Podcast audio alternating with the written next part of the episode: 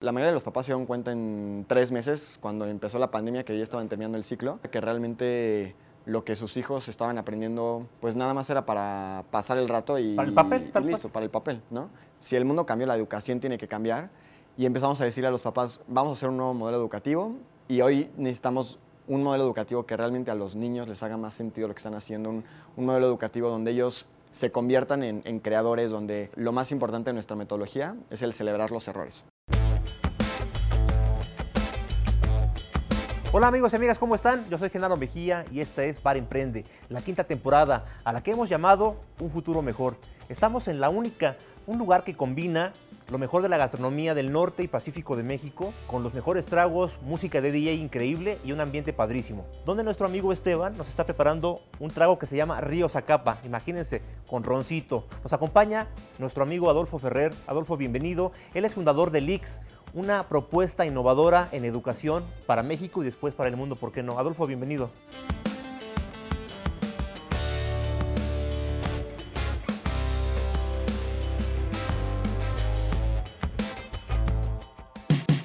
Desde sexto de primaria participó en competencias de robótica. En preparatoria comenzó a dar clases de matemáticas a niños. Pasó de ser un hobby a taller sabatino a un emprendimiento llamado Lix, un modelo educativo que busca balancear el talento natural de los niños con su pasión personal. Adolfo Ferrer fue reconocido con el Premio Nacional del Emprendedor 2018. Su sistema educativo se ha expandido a un modelo escolarizado en 17 ciudades del país, dejando atrás la enseñanza tradicional centrándose en el aprender haciendo.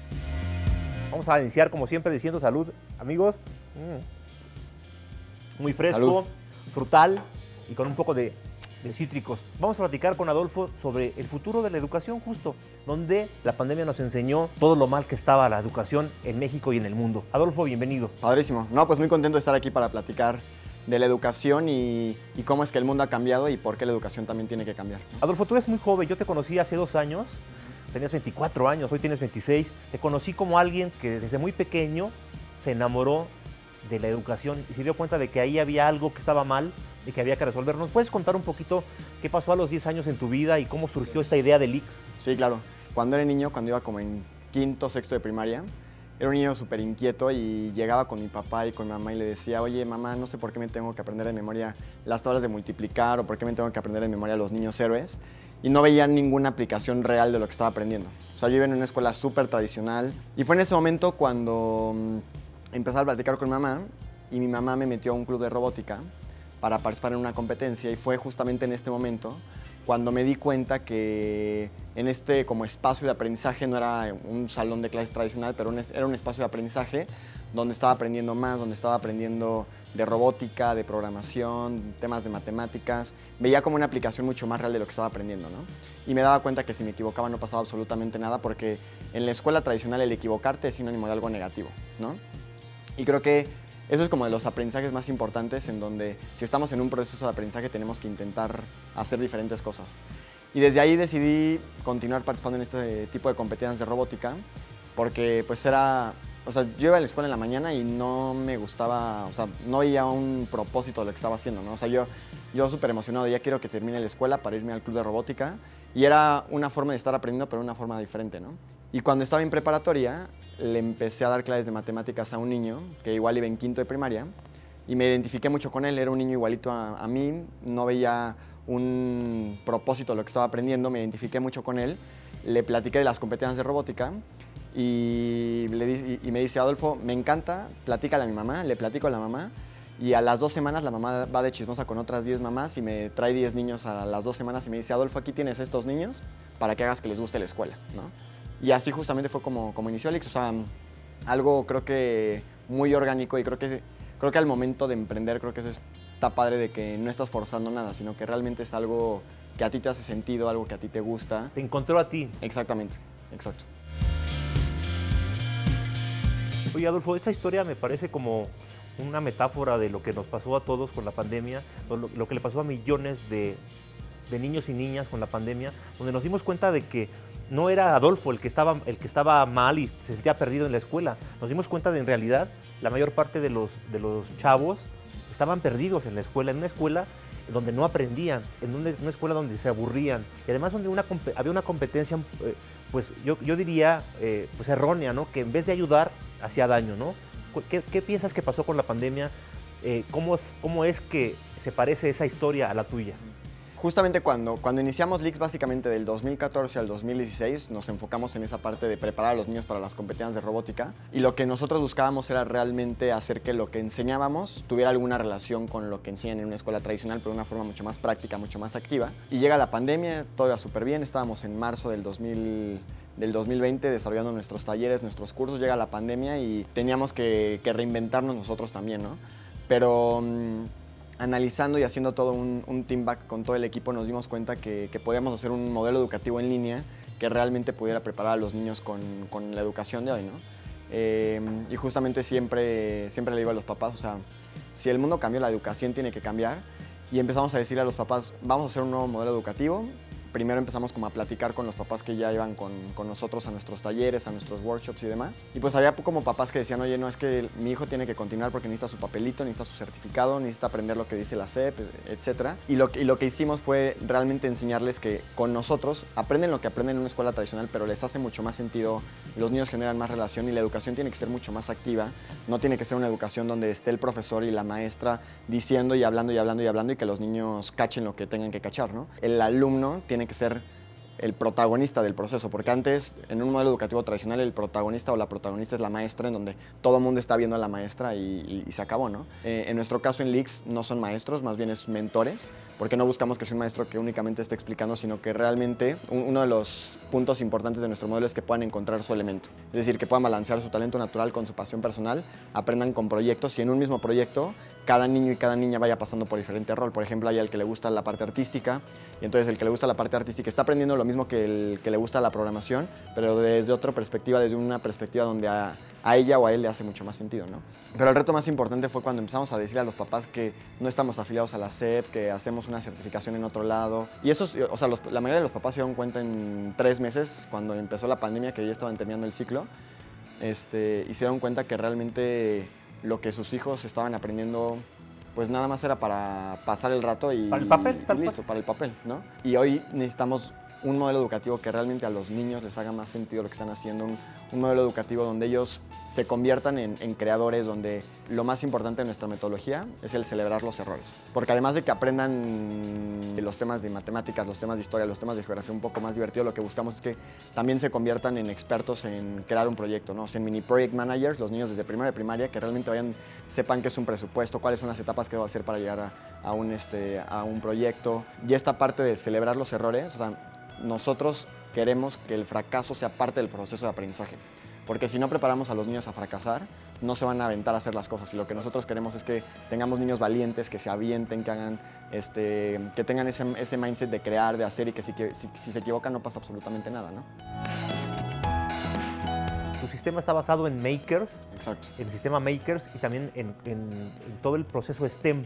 Cuéntanos un poquito de eso y también cuéntanos que eh, nuestros amigos sepan que no es algo que se te ocurrió, que un día dijiste, a ver, ¿cómo haremos un nuevo modelo educativo? Sino que tú te metiste a investigar un montón en las mejores prácticas, en las mejores escuelas en todo el mundo. Cuéntanos todo ese proceso y cómo llegaste a este modelo nuevo eh, en la educación. Sí, claro. Pues mira, em, actualmente existe, existe esta tendencia que es una tendencia, pues el movimiento maker, ¿no? Entonces el movimiento maker no es tampoco de que inició hace, hace 10 años, sino que desde los cavernícolas, pues todo, o sea, el, hombre por sí solo es maker, ¿no? O sea, tenemos que buscar cómo hacer las cosas y creo que lo hemos perdido. Aprendemos haciendo, ¿no? Exactamente, aprendemos haciendo, ¿no?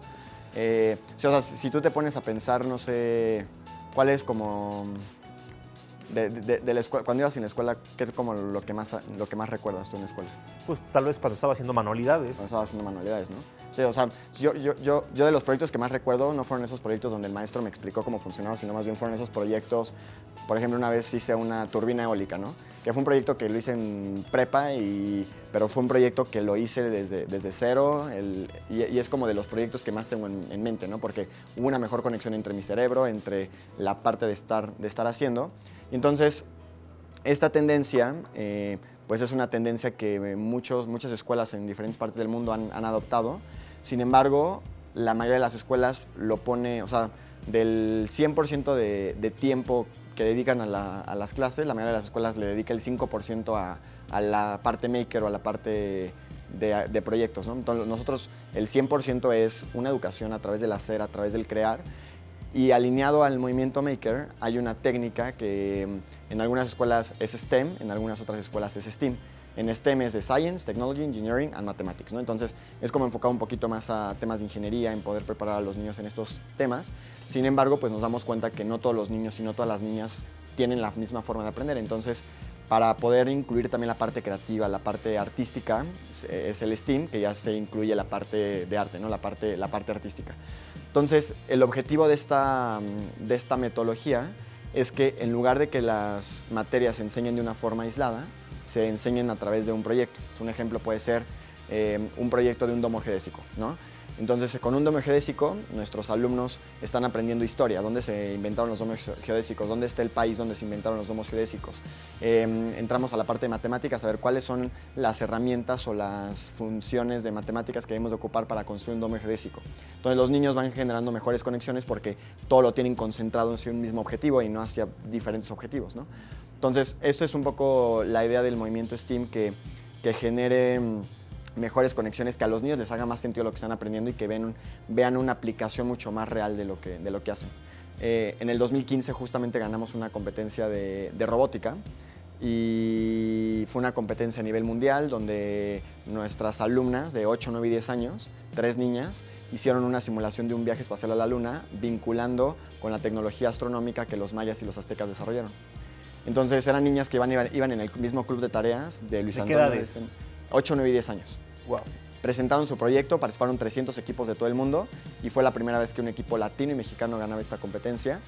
Y, fue ahí donde nos dimos cuenta, oye, esto no tiene que ser un, taller por la tarde o un taller los sábados o un curso de verano, esta debe de ser la forma en la que las niñas y los niños aprendan hoy en día. Pues empezamos a aplicar también a diferentes programas educativos a nivel mundial y en el 2017 formamos parte de un programa que se llama EduMission, que es de una fundación en Israel que se llama Education Cities y justamente uno de los líderes de este proyecto era Sir Ken Robinson. Ken Robinson, este gurú educativo que que habla de por qué las escuelas matan la creatividad ¿no? y por qué tenemos que hacer que la creatividad sea tan importante como aprender a leer o escribir. Y aplicamos este proyecto y formamos parte de un grupo de 25 escuelas en, diferentes partes del mundo, escuelas en Dinamarca, en Qatar, en Israel, eh, en Japón, en Estados Unidos. Y en el 2017 hicimos todo un tour por algunas de estas escuelas eh, y fue en este momento cuando pues, empezamos ya a conceptualizar todo nuestro modelo educativo eh, para lograr lo que hoy tenemos has hecho una revolución porque ya, ya tienes eh, oferta educativa desde primaria, secundaria y preparatoria, ¿verdad? Y, además estás construyendo unos hubs increíbles educativos que parece que parece que estás construyendo una, una gran fábrica de tecnológica de algo, ¿no? Sí. Este, cuéntanos un poquito en qué está Lix y hacia dónde va Lix. Sí. Sí, pues justamente por la pandemia, en cuanto a un modelo escolarizado, en el 2019 iniciamos con nuestro modelo de prepa, que estaba enfocado en que los chavos pudieran construir su startup, este, su sus proyectos durante la prepa y además también aprendieran lo que deben de aprender en una prepa tradicional. Y fue en ese momento cuando llega la pandemia y, dijimos, vamos a eh, abrir este, secundaria, el siguiente ciclo, llega la pandemia y empezamos a analizar, empezamos a hacer toda una encuesta con, todos nuestros, este, con todas nuestras familias que forman parte de, de y, nos dimos cuenta que podíamos hacer ya la primaria y secundaria, entonces de 14 alumnos pasamos a 330 alumnos eh, en nuestro modelo escolarizado, que están en 17 diferentes ciudades de México.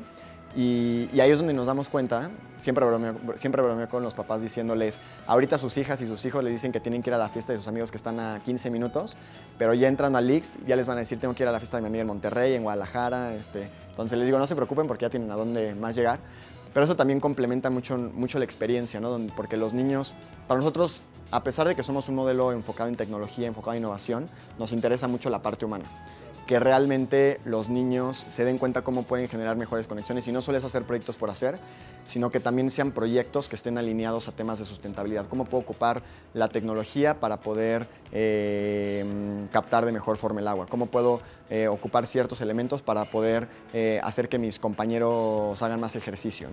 Entonces, justamente estos hubs que, que platicas, nosotros a nuestros campus o a nuestros centros físicos les llamamos hub que básicamente pues, son lugares donde la gente se junta a innovar, a crear, a proponer ideas. Y ahorita nuestro hub principal está ubicado al lado de una presa en la presa Madín en el Estado de México. Y no es únicamente porque cuando vas la vista está increíble, o sea, te sientes que estás en, en, otro país, ¿no? Pero no es únicamente por la vista, sino que también buscamos que los niños, pues son varios elementos, el que puedan estar en un lugar mucho más atractivo para aprender, que generen mejores conexiones, que puedan tener momentos para reflexionar. Pero también, pues al estar en una presa hay muchos elementos eh, de tecnología que los niños pueden implementar, el poder recuperar también ciertas zonas, eh, porque hay muchos elementos y muchas partes de la presa que están contaminadas. Entonces, ver cómo podemos tener este balance entre la innovación, la tecnología, la naturaleza, la sustentabilidad y que los niños se den cuenta que lo que están aprendiendo en LIX pues ya realmente lo pueden aplicar ya. O sea, no se tienen que esperar a que salgan de la universidad a aplicarlo, sino que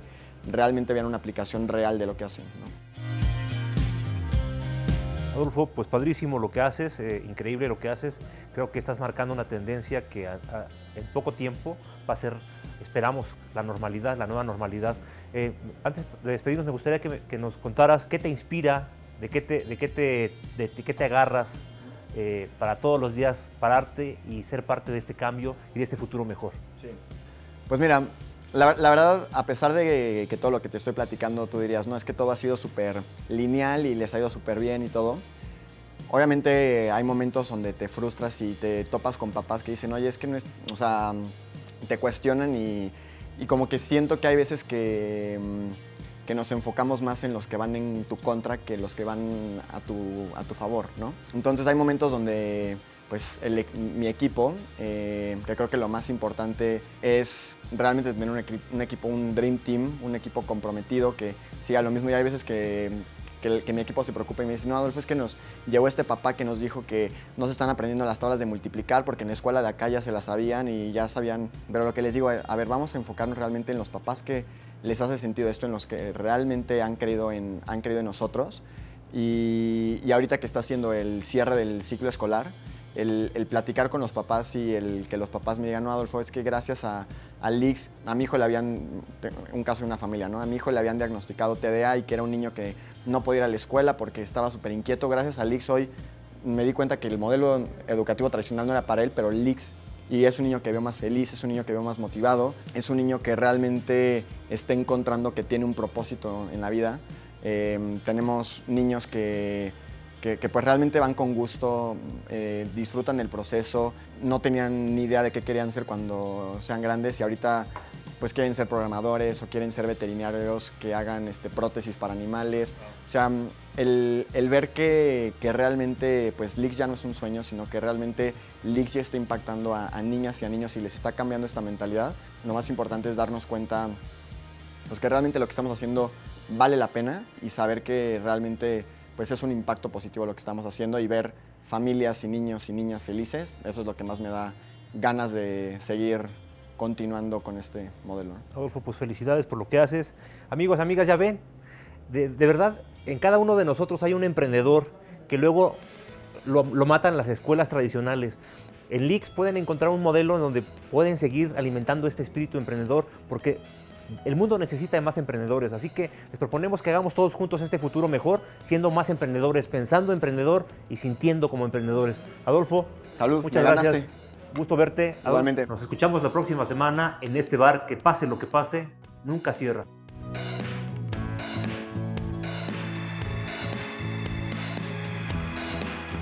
Bar Emprende es una producción original de Tatu Media y Genaro Mesía.